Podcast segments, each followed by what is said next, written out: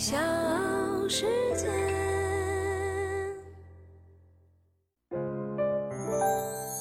大咖故事，故事舅舅，越说越有。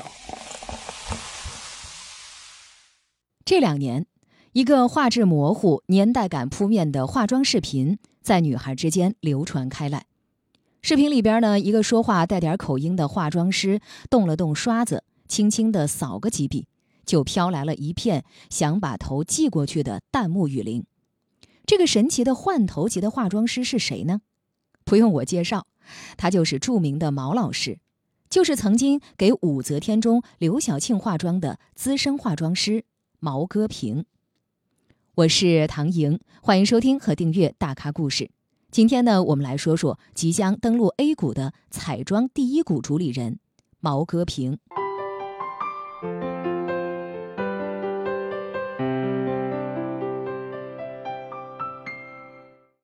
十月二十一号晚间，中国证监会的网站显示，毛戈平化妆品股份有限公司上交所主板首发通过。这意味着，经历五年的漫长等待之后，毛戈平终于走到了 IPO 大门的前面，敲钟只是时间问题了。毛戈平一九六四年出生在温州一个军人家庭，从小就喜欢文艺。十三岁那年，他进入到浙江省艺术学校，专门学习越剧。十九岁的时候，他被分配到浙江越剧院实习。可惜呢，实习期还没有结束，他就碰上了嗓子倒仓，进入到变声期。一次偶然的机会，毛戈平所在越剧团的化妆老师生病，他被安排临时代班救场。在那一次三个月的巡回演出当中。没有多少经验的毛戈平几乎顶下了化妆部的所有工作，就这样，毛戈平被迫转行了。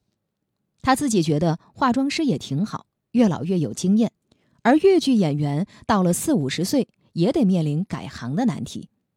于是，刚刚二十岁的毛戈平正式转入舞美队，担任幕后化妆师。八十年代中后期，赵雅芝版的《上海滩》。翁美玲版的《射雕英雄传》，梁朝伟版的《绝代双骄》等香港电视剧引入了内地，日常又摩登的港妆开始流行。毛戈平想赶潮流，便从小学门口的地摊儿找来了港台影视剧明星的贴纸，把翁美玲版的黄蓉扮相作为练习的模板。一九八八年，他还跑到了上海戏剧学院舞美系专门进修化妆，入学不久。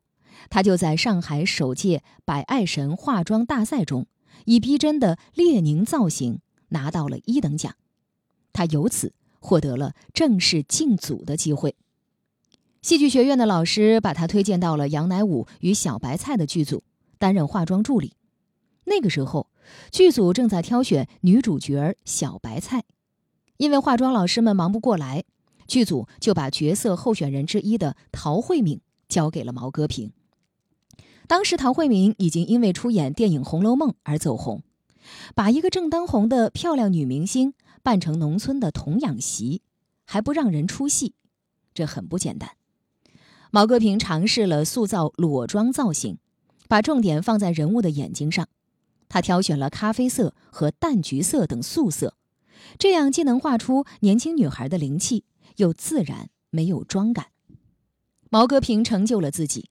陶慧敏最终被选中出演小白菜这个角色，而毛戈平则凭借这一部剧，在一九九零年获得了飞天奖最佳美术奖。但是，真正让毛戈平名声大噪的是电视剧《武则天》。在这一部剧中，演员刘晓庆需要演绎十五岁花季少女到八十岁耄耋老者的一生，需要绝对高超的化妆技术。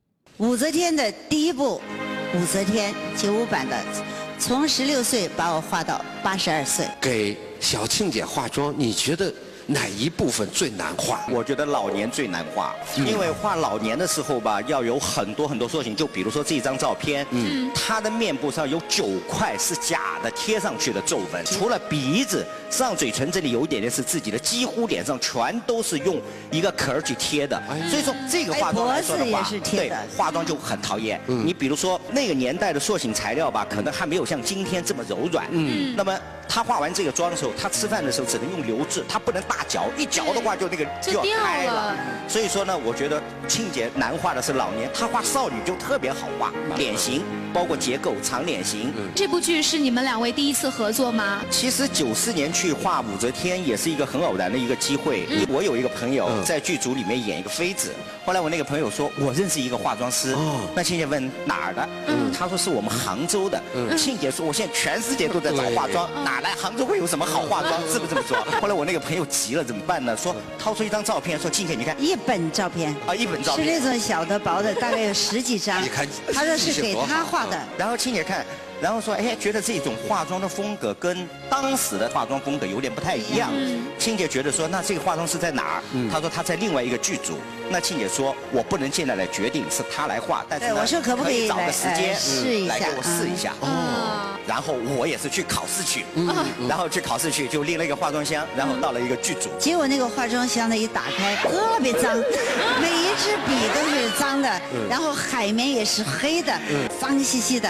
其实呢是为了什么呢？我在那个剧组来试妆，我是要瞒着那个剧组，所以我只能把不用的那些化妆品，很早以前的化妆品拿过来，不至于被那个剧组发现。那我原来在舞台化妆，在戏剧学院用过很多很多舞台的化妆，就把。那个油菜盒给拿过来了。当时剧组找到了毛戈平，但是他犹豫了。据说当时刘晓庆劝他：“中国没有一个电影和电视剧让一个演员从十五岁演到八十多岁。如果这个机会给了你，你要把握好了，一定会名扬四海。”最后，毛戈平心动了，决定接下这部剧。那个时候是一九九四年。当时毛戈平正待在京都记事的剧组，这部剧是由知名的导演尤小刚执导，由北京电视剧制作中心投拍。当时，北京电视剧制作中心已经接连拍出了《渴望》《北京人在纽约》等国民度极高的热播剧。对毛戈平来说，参与他投拍的作品，无疑是一个成名的好机会。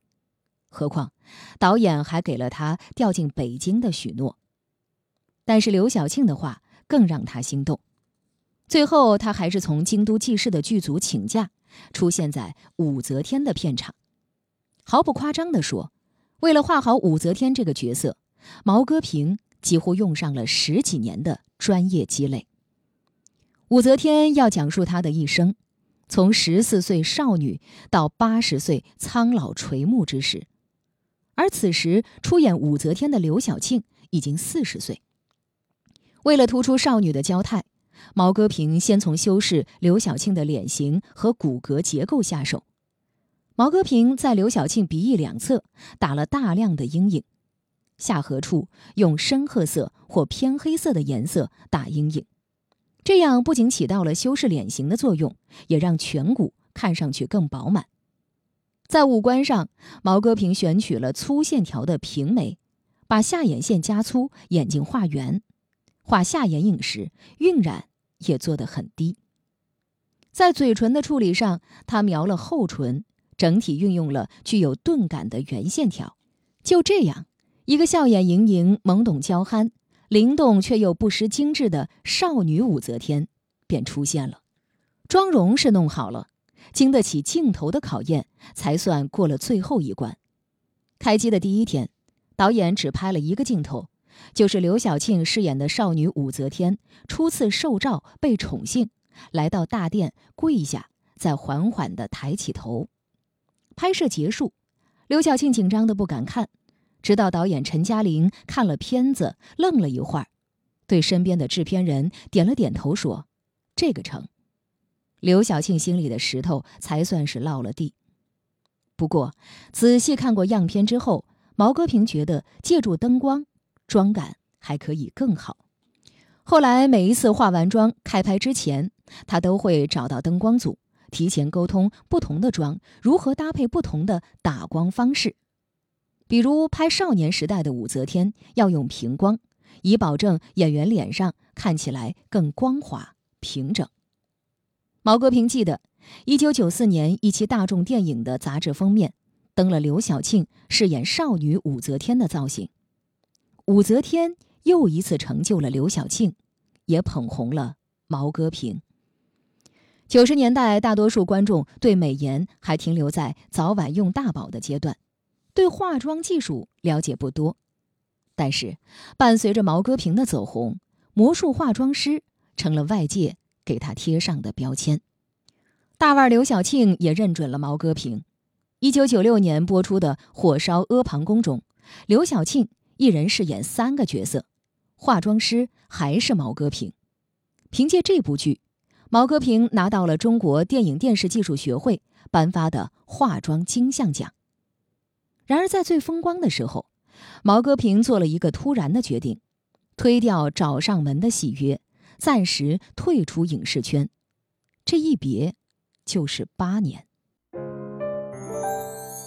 大咖故事，故事舅舅，越说越有。欢迎各位继续收听《大咖故事》，我是唐莹。我们继续来聊一聊换头级的魔术化妆师毛戈平。一九九八年，毛戈平开始创业，他在浙江杭州创办了毛戈平化妆艺术有限公司。两千年，又创办了浙江毛戈平形象设计艺术学校，并推出了定位中高端的化妆品牌，名字就叫毛戈平。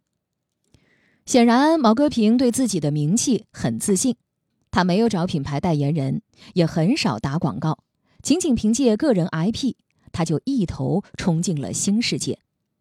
毛戈平美妆创办之初就定位于中高端，专柜铺设于各大商场。其中，2003年，毛戈平进驻上海的港汇，成为这一座高档百货商场里唯一的国产品牌。就在众人为业绩而惴惴不安时，毛戈平第一个月的营业额就达到十九万，远超九万的净注保底价。此后还经常拿下销冠。毛戈平的创业始终围绕他的个人 IP。虽然顶着文化部一级形象设计师、二零零八年北京奥运会开幕式造型设计师的头衔，又有先后四次。荣获中国影视化妆金像奖，为四十多部电影电视剧和二十多部舞台剧进行化妆造型设计的履历，但是，对于年轻人来说，似乎知名度不够。直到去年，凭借在 B 站的翻红，才圈了一波年轻人的粉。然而，毛戈平公司的上市之路也没有想象中的顺风顺水。早在二零一六年，毛戈平就已经开始推动公司上市进程，但在二零一七年底被终止上市。如今，在等待了五年之后，这个 IPO 才终于修成正果。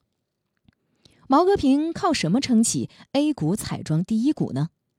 根据招股书，毛戈平化妆品股份有限公司。主要从事毛戈平和挚爱终生两大品牌彩妆护肤系列产品的研发、生产、销售以及化妆技能培训业务。简单的说，两个彩妆护肤品牌以及培训学校的业务都可以在招股书中一窥究竟。招股书显示，在二零一四到二零一七上半年，毛戈平营收都在两亿元，甚至突破三亿元。营收占比百分之七十以上，挚爱终生营收占比百分之十几，化妆培训营收占比百分之十几。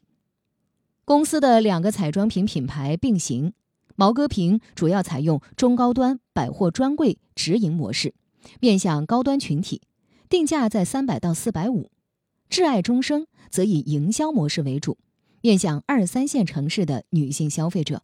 定价在一百五十元到两百六十元，可以看出，高端品牌毛戈平是公司最核心的资产，几乎每年都占到主营收的七成左右。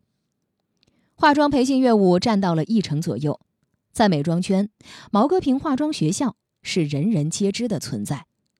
从两千年开始，公司先后在北京、上海、杭州、成都、重庆、武汉、郑州、深圳、青岛九地设立了培训机构，为学院提供化妆造型、形象设计和影视造型等专业培训。毛戈平营收结构比较单一。而在招股书没有写到二零一八到二零二一年，毛戈平其实也经历了不小的变化。最值得一提的改变就是从线下培训直营店开始主攻线上，以及和年轻人直接对话。先是二零一九年五月，毛戈平早年的改装视频在 B 站翻红，紧接着和博主深夜徐老师合作的化妆视频再度走红。品品这照片，我都忍不住想问美女你谁呀？不就是你吗？做好准备了吗？毛戈平换头术来了！今天我们化这个妆呢，还是希望有点不同，因为上次是改妆嘛。嗯，那今天可能是要从本体开始，从头化一个妆。老师见过我素颜吗？跟我带妆有啥不一样吗？这次呢，就从素颜看的话，就能看到皮肤的基底的一个效果。比如说鼻部这边、眉部和下巴这些。肤色不均匀的地方，那就是需要去做一些调整。徐老师现在脸型挺好的，不需要做很大的调整。我只是在面颊这个部分的地方呢，稍微做点点不同颜色的层次的修饰就可以。那么接下来的话，我们涂粉底以前也可以涂一点点隔离一样的东西。这是此后，毛戈平品牌开始频繁地出现在美妆 UP 主的视频以及小红书作者的分享之中，在线上。毛戈平也加快了与淘宝头部主播的合作，比方说和薇娅。十月二十号的双十一预售活动中，毛戈平双色遮瑕膏在薇娅直播间销量排名第四十八。但实际上，比起一些满屏可见的美妆品牌，毛戈平的营销已经是比较克制的。比如在二零一六年，广告投放占比营收仅为百分之四，这也致使其营销成本。没有过高。此外，今年六月，毛戈平成为了抖音电商彩妆类目销量第二的国产品牌，仅次于花西子，GMV 达到了三千一百一十六万，环比提升了七倍。在业务增长的同时，毛戈平的研发能力遭到了质疑。根据招股书，二零一四年到二零一七年上半年，毛戈平的研发费用分别是两百四十四万、三百零五万。三百四十二万和一百五十七万，分别占到同期营收的百分之零点八八、百分之零点九五、百分之一和百分之零点七八。截止到二零一七年六月，毛戈平研发人员也只有十五人，其中还包括了毛戈平和毛慧萍姐弟，两位大专生和三位中专生。天眼查信息显示，毛戈平此前曾有过两次融资。二零一零年十一月，新开发和普华资本共同投资的五千八百五十万元战略融资；二零一五年十月，九鼎投资进行的六百万元股权转让。根据招股书，毛戈平、汪立群夫妇直接持有公司百分之五十三点一七的股权，并且通过地景投资加持投资间接持有百分之一点七四的股权。为公司的控股股东、实际控制人。有一点值得一提，毛戈平的妻子汪立群，同时呢也是毛戈平形象设计艺术学校的总校长。夫妻两人在创业二十多年之后，即将携手收获人生的第一个 IPO。而一旦成功，毛戈平将会成为继完美日记之后的又一家美妆上市公司。在一轮又一轮的新消费热潮当中，人们一直在寻找下一个美妆日记。所有人都相信，中国一定有机会诞生属于自己的欧莱雅，国货品牌也一定能够登上国际大舞台。因为我是一个中国的化妆师，本身中国的现在的文化，全世界很多时尚也好，流行也好，都在运用中国的文化。我觉得作为一个中国的化妆师，更有义务去这个传承和去创新。